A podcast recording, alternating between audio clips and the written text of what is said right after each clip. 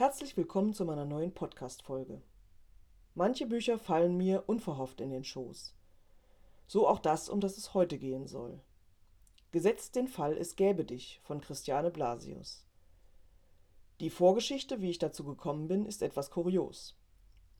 Es ergab sich zu Beginn dieses Jahres, dass ich mit einer älteren Kollegin ins Gespräch kam, mit der ich dienstlich nicht viele Berührungspunkte habe. Wir kamen auch aufs Thema Bücher zu sprechen und stellten fest, dass wir dort einen sehr ähnlichen Geschmack haben. Sie versprach mir im Zuge des Gesprächs, mir unter anderem dieses Buch mal auszuleihen.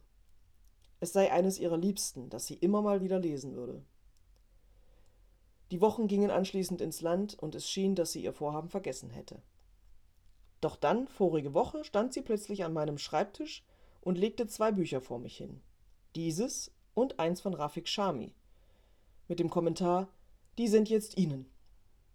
Ich muss sie wohl ziemlich überrascht und ungläubig angeschaut haben, denn sie ergänzte, na ja, ich habe zu Hause immer wieder daran gedacht, Ihnen die Bücher mitzubringen, aber dann brachte ich es nicht übers Herz, sie aus der Hand zu geben, weil sie mir lieb und teuer sind. Also habe ich beschlossen zu schauen, ob ich sie gebraucht im Internet besorgen kann. Und ich bin fündig geworden. So war das also. Ich habe mich sehr darüber gefreut und natürlich nicht lange gefackelt und mit dem Lesen begonnen.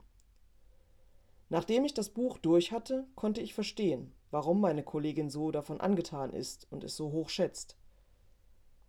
Das Flämmchen, das in diesem Buch eine entscheidende Rolle spielt, hat auch in mir ein Feuer der Begeisterung entfacht.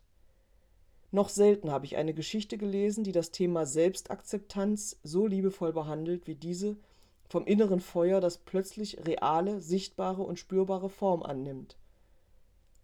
Ich werde das Buch auf jeden Fall auch nochmal lesen. Viele Bezüge werde ich dann mit dem Wissen um das Ende der Geschichte sicher noch besser verstehen.